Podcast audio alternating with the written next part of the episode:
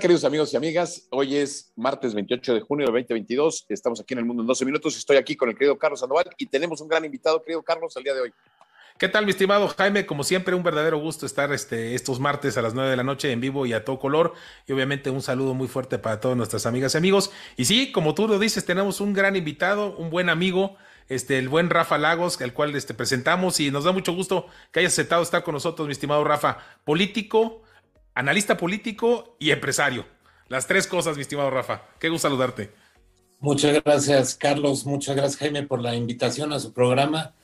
Siempre es un honor estar con ustedes y recibir la invitación y poder participar con las personas que los escuchan siempre. Es un gran honor. Oye, le mandamos un gran abrazo a Stephanie Enaro, que hoy eh, por temas laborales no puede estar con nosotros, pero empezamos, empezamos con una noticia un poco triste, bueno, no un poco, muy triste, terrible noticia que es eh, los 51 migrantes fallecidos en San Antonio, Texas. Lamentable, 27 mexicanos, 7 guatemaltecos, parece que hay también tres heridos. Este, es una noticia terrible, ¿no? Eh, Carlos Rafa. Empezamos, Carlos, si quieres. Gracias, mi estimado este, Jaime. Pues sí, mira, la verdad es un tema este, pues, muy triste. Este, realmente eh, pues la muerte de, aunque sea una persona, es dramática y aquí en este caso 51 gentes en, eh, obviamente asfixiadas por esos calores de Texas, este, la verdad en una caja de tráiler, pues es algo, algo inaudito. Este, me llama mucho la atención y sigo insistiendo cómo es posible que un, que un tráiler pueda pasar de México, o sea, si están persiguiendo la droga, las armas, todo, ¿cómo puede pasar un tráiler, este, la frontera?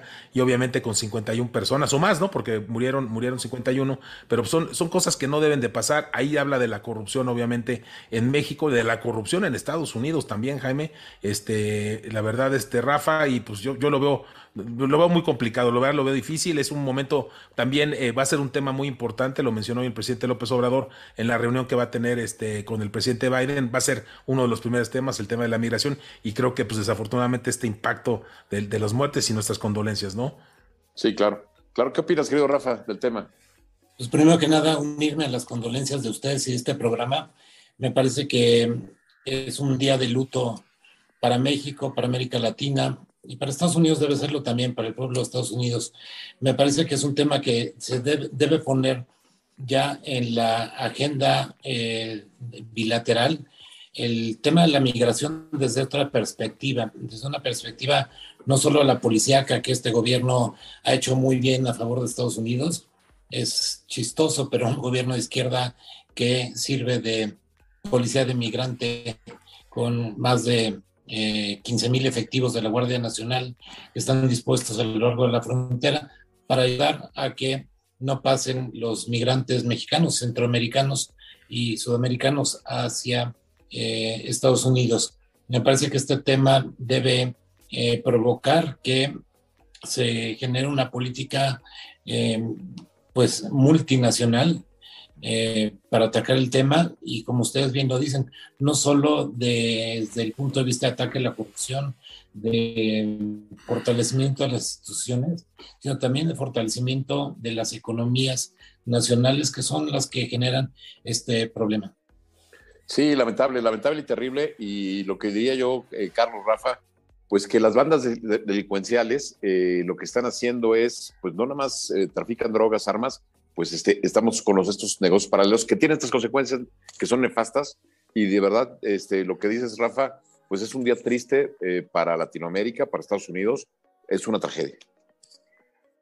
Sí, definitivamente, este, Jaime, la verdad es que no debemos de ver estas cosas. Yo insisto mucho el tema de la corrupción, el tema de la corrupción interna, o sea, los sistemas de migración, tanto de México como de Estados Unidos, creo que ahí están, los sistemas de aduanas, están ahí involucrados y la verdad es una, una verdadera desgracia que, que ojalá y se pueda eh, componer y como dice Rafa, yo creo que aquí lo importante es irse al fondo, ¿no? Porque estos venimos pues nada más dando aspirinas a un cáncer, que es un cáncer que ya tiene demasiados años en, en, en, en pues obviamente en México, en América Latina, y yo creo que nada más le hemos dado una, una que otra aspirina y, y pues si las cosas siguen igual o peor que antes, ¿no? Sí, claro. Pues este, nuestras más sinceras condolencias en este tema y pues bueno, eh, vamos a ver cómo se va desenvolviendo la investigación. Parece que hay tres detenidos. Vamos viendo esto y es una tragedia y nuestras condolencias. Y pasando a otro tema, eh, se ven nuevos en el horizonte. El tema de la economía mundial no pinta bien y en el tema de México, este tema de la inflación y la falta de crecimiento no está funcionando. Este, Rafa, ¿qué piensas de este punto? Pues mira, Carlos, eh, vimos hace unos 15 días que la Fed anunció un incremento fuertísimo a las tasas de interés. Ya antes lo había hecho la banca suiza, que es, es un hecho rarísimo que, que, haya incrementado su tasa de interés negativa, por cierto. Eh, la incrementó en 25 puntos base y quedó en menos 0.25%, pero la señal es que eh, los bancos centrales de Suiza, de Estados Unidos y de, y de también Inglaterra y otras partes del mundo están incrementando sus, em, sus tasas de interés para contener el problema más grave eh, para combatir la pobreza y para el crecimiento de un país, que es la inflación. Y eh, México, eh, en sintonía con la Fed, pues incrementó hace unos días también su tasa base eh, es, es, el incremento más fuerte que se ha visto eh, desde, me parece que 2018, este, y, es realmente histórico, aunque, bueno, la tasa se ubica en 7.75, no es la más alta que hemos tenido, ni mucho menos estamos hablando de aquellos índices de inflación de los años 70, pero sí es un aviso de que eh, se están tomando medidas fuertes para convertir la inflación y lo más importante, van a seguir esos aumentos de tasas y sobre todo van a seguir eh, en, ese, en ese nivel de aumentos extraordinarios. Así es. Carlos, ¿tú cómo ves el tema, Carlos? Pues mira, a mí, me llama mucho la atención, eh, obviamente, que, bueno, es una medida que se tiene que aplicar. Este, me, bueno, me gusta mucho lo que dice nuestro compatriota Agustín Carstens, que es el presidente del Banco de Pagos Internacionales, que obviamente en la conferencia que tiene el fin de semana eh, anterior, nos habla de que es, urgente aplicar estas medidas de incrementos de tasas. Eh, obviamente, eh, él ve que, que, si no se aplican las tasas, obviamente la inflación puede llegar a niveles inimaginables. Y creo que fue pues, una medida buena, fue una medida que pues se, aplicó bien en México, no del gusto del presidente López Obrador. Yo que el presidente pues no, no tenía el menor interés de que se aplicaran las tasas, pero la verdad es que ya se le fue el control de, la, de la, parte de inflacionaria. Hay que, hay que ver que la canasta básica y el tema de inflación se mide de demasiados productos, muchos son de de, combustibles, energías, en fin, de varias cosas. Y obviamente el que más ha impactado, y no sé si ustedes lo hayan sentido, Rafa, este Jaime, pues obviamente cuando uno va al súper a comprar las cosas, pues ya lo que compraba uno con mil pesos, pues ahora ya la verdad es la mitad. O sea, básicamente eh, los, los, los precios de los alimentos han aumentado el 50%. Y eso la verdad es un impacto fuertísimo. Lo hemos comentado varias veces aquí en el programa, también en la sobremesa de los diálogos, de que la verdad el tema de inflacionario es un impuesto a la pobreza. O sea, entre menos tienes, el impacto inflacionario es mucho más, este, más fuerte, más duro, y lo estamos viendo. Si lo que te alcanza es para comprar alimentos y no hay, y los alimentos crecen 40, 50% real, pues la verdad es que es una, es una cosa increíble. Me llama la atención también que en, el gobierno del presidente este, López Obrador, pues hay gente que le sigue diciendo al presidente que los precios no están subiendo, están controlados. De alguna manera lo está engañando. Entonces, yo creo que el presidente, obviamente el presidente no va a ir al súper o al, mercado, pero pues yo creo que la gente le debe de decir, oiga, presidente, pues las cosas están costando más, el frijol, la tortilla, limones, todo. O sea, es una cosa realmente escandalosa, pero sí también comparto lo que dice Rafa, el tema que es un, es un tema mundial, ¿no? Es un efecto mundial pero a México creo que se está pegando muy fuerte. Oye, y además se agrava, eh, Rafa, con el tema de la guerra Ucrania, eh, de, la guerra en Ucrania, de Rusia con Ucrania, este, está eso afectando negativamente la economía mundial. Esa parte, ¿qué piensas tú de esta parte, Rafa? Sí, coincido contigo, Jaime, y con Carlos. El, el tema de la pandemia primero, eh, el tema de Ucrania después, y eh, las medidas que se tomaron por diferentes países para contrarrestar todos los efectos de esos dos sucesos extraordinarios que afectaron a todo el mundo, están afectando a todo el mundo, están provocando esa inflación mundial. Por una parte, pues tuvimos a los bancos centrales eh, otorgando liquidez, generando mucho más empleo, o sea, tratando de incentivar la generación de empleos. Y eh, hoy estamos viendo parte de eh, las consecuencias de eso. Tenemos la inflación mundial por culpa de, eh, por una parte, los cortes en las cadenas de suministro, principalmente entre China y Estados Unidos primero, eh, desde la época de Trump, pero que se vinieron a agravar con la pandemia. Después, em, los, la crisis de los contenedores, que ha hecho más caro el flete, el transporte por barco, por vía marítima de todos los productos que se comercian en el mundo la, falta de contenedores y la, escasez de puertos, también eh, insumos como los, este, los elementos para computadoras, conductores, semiconductores, etcétera. Todo eso está haciendo que haya escasez de productos, porque no solamente se trata de que hay un exceso de liquidez que provoca inflación, pero también hay una, falta de productos.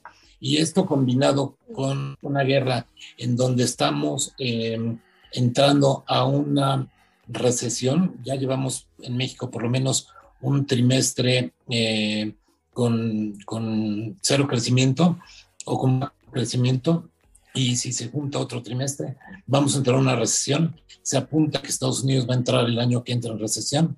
Y si tenemos esta combinación, recesión con inflación, vamos a entrar en una inflación. Ya lo advirtió Agustín Carstens hace unos días.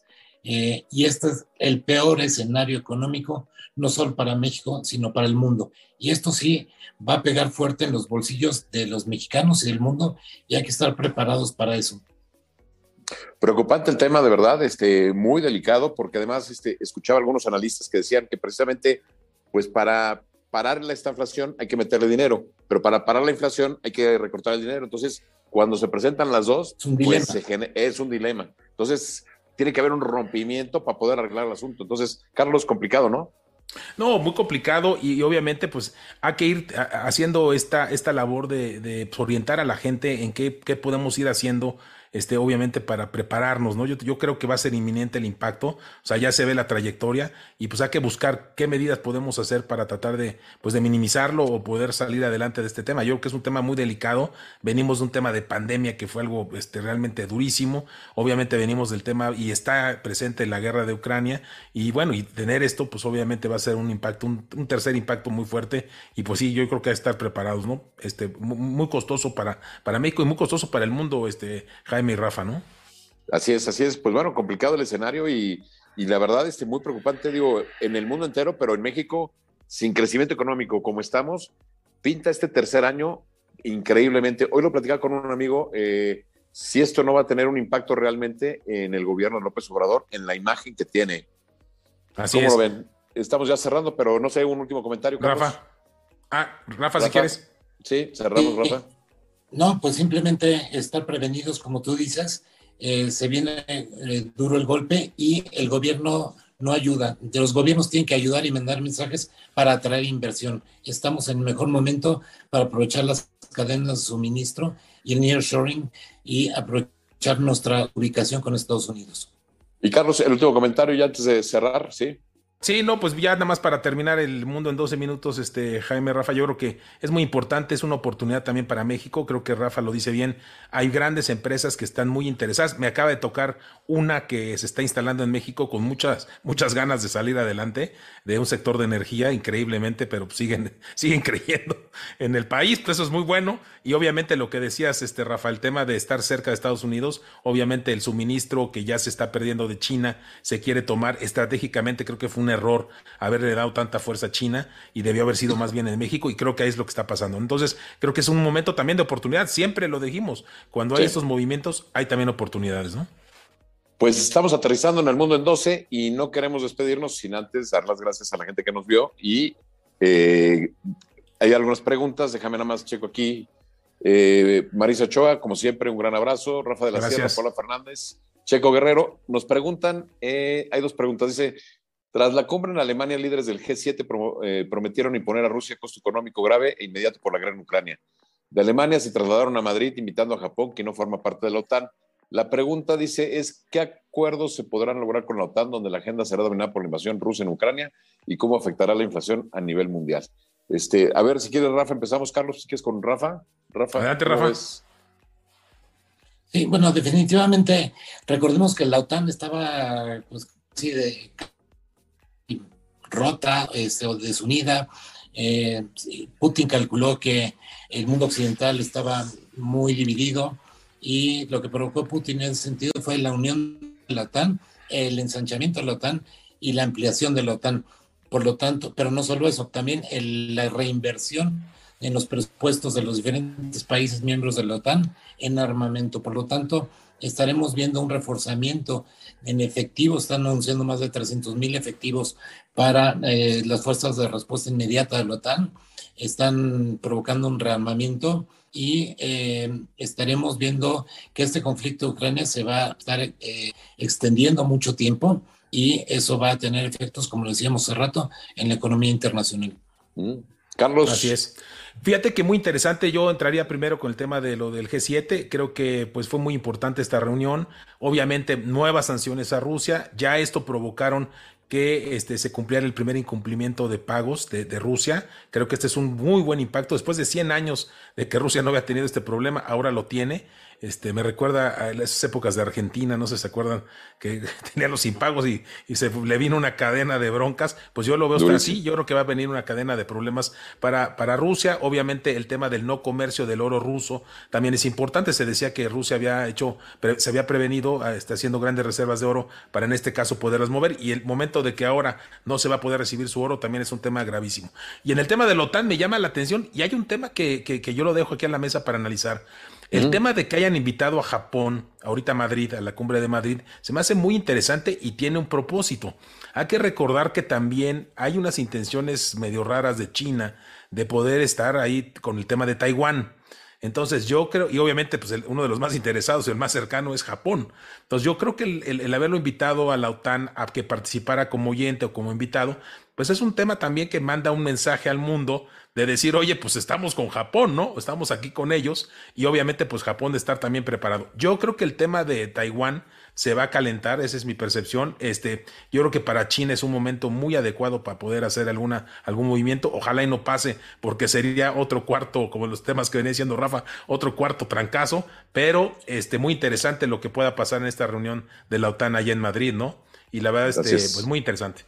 Pues la siguiente semana vamos a comentar cuáles son los resultados de estas reuniones que están dándose ahorita en Madrid. Este, el próximo martes en El Mundo en 12 aquí platicaremos qué pasó, qué, qué fue lo que comentaron, qué, qué, sucedió. Y pues estamos llegando al final del programa, eh, no sin antes nada más pedirles a cada uno de ustedes un comentario. Y Carlos, al final dejamos este, el tema del programa de hoy que estuvo muy bueno. Ah, adelante, eh, adelante. La sesión presencial, pero Rafa, este, un último comentario antes de despedirnos. Gracias, pues simplemente lo que tú decías, Jaime. Eh, invitar a la gente a que tome sus previsiones financieras, económicas, que ahorren, guarden dinero, estén listos en los mercados eh, para ver qué, qué, va a pasar. Eh, hay que ser sumamente cuidadoso con el dinero, con los gastos ahorita eh, y sobre todo em, estar muy atentos a las noticias nacionales e internacionales. Yo convoco y espero que el gobierno de México tome la oportunidad tome la oportunidad que se le está presentando a México, que vea por los intereses nacionales y deje una política exterior ideológica, que vea por una política exterior mucho más práctica. Pues muchas gracias, querido Rafa. Seguiremos tus consejos este, estaremos muy atentos a lo que está pasando. Y Carlos, no quiero dejar pasar, tuvimos un programón hace rato también, hoy con Rafa y hace rato con el gobernador Ángel, exgobernador Ángel Aguirre, la Asociación Presidencial 2024, hizo declaraciones, yo que me quedé frío, su salida del PRI, y el tema de Ayotzinapa, el tema de Iguala y su presentación de su libro que nos dio la exclusiva. ¿Cómo lo viste, Carlos? No, pues mira, este, bueno, primero agradecer a Rafa. Rafa, es un verdadero gusto, un placer este, tenerte aquí con nosotros en el Mundo en 12 y obviamente hacerte una nueva invitación para ver si podemos preparar un programa, si estás de acuerdo, para poder orientar a todas nuestras amigas y amigos en qué debemos de hacer un poquito más, más puntual, más con estrategia. Si te parece, este, convocarlo para dentro de un mes, si estás de acuerdo, Rafa, para que nos juntemos nuevamente, invitarte y podamos este, hacerlo con tiempo para invitar a todas nuestras amigas y amigos. Creo que sería buenísimo. Y bueno, y obviamente, este, bueno, y agradecerte, obviamente, Rafa, obviamente esta es tu casa y aquí estamos siempre con mucho agrado de recibirte, como siempre. Ya tenemos mucho tiempo de conocernos y andar en los temas políticos y de análisis, o sea que fue un verdadero, un verdadero placer.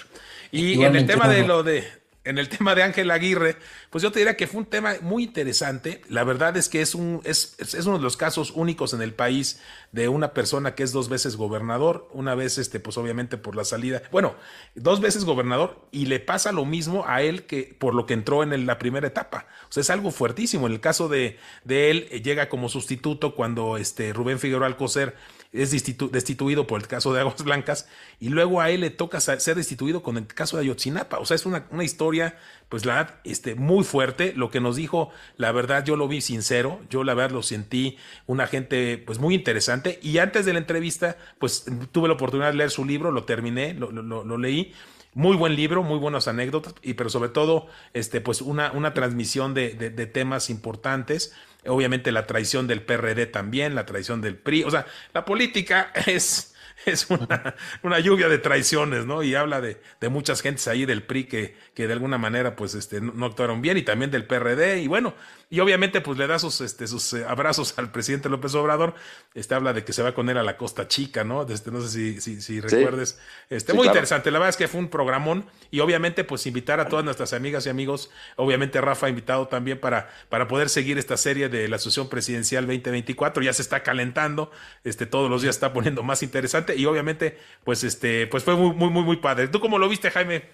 Pues a mí impresionante, la verdad, este, también como dices, ya terminé de leer el libro, este, estas exclusivas que nos dio el día de hoy, pues contundentes, no podíamos dejarlo ir, Carlos, sin preguntarle el tema de su renuncia al PRI, sin preguntarle el tema de Ayotzinapa, este, y bueno, a mí también me dejó muy convencido, después de leer el libro, pues este, de que ojalá se llegue a la verdad, el, el presidente López Obrador prometió, y bueno, tiene todos los elementos, ya pasaron tres años y ojalá se llegue a la verdad, porque como él dice, a mi gobierno no lo culparon de los temas, este, él se hace un lado, Carlos, este, para que la investigación genere, y piensan en el gobierno en ese entonces que haciéndose un lado se va a acabar el tema. Y al contrario, el tema siguió escalando y se convirtió en un tema muy delicado. Entonces, vale la pena que vean el programa, vale la pena que lean el libro.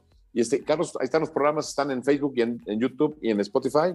Este, tenemos también en Telered eh, todos los lunes la sobremesa de los diálogos por México. Tenemos El Mundo en 12 minutos todos los martes a las 9 de la noche. Miércoles tenemos Verdades que Desnudan. Eh, jueves tenemos Hoy con Dios. Y bueno, pues tenemos una barra muy completa de programas, Carlos.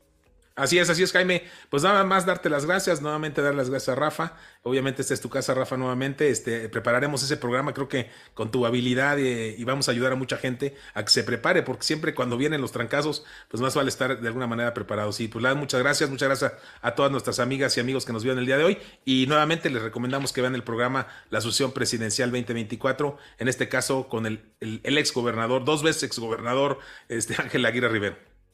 Pues usted, muchas gracias a toda la gente que nos vio. Les mandamos un abrazo, querido Rafa. Es un gustazo tenerte siempre en casa. Los que no conocen a Rafa, es un gran, gran anfitrión. Siempre nos recibe con todo el cariño en su casa, él y su familia. Pues bueno, un gran amigo aquí del programa. Querido Rafa, muchas gracias. Muchas gracias a ustedes y felicidades por todos los programas y a Telered. Gracias a todos. Gracias.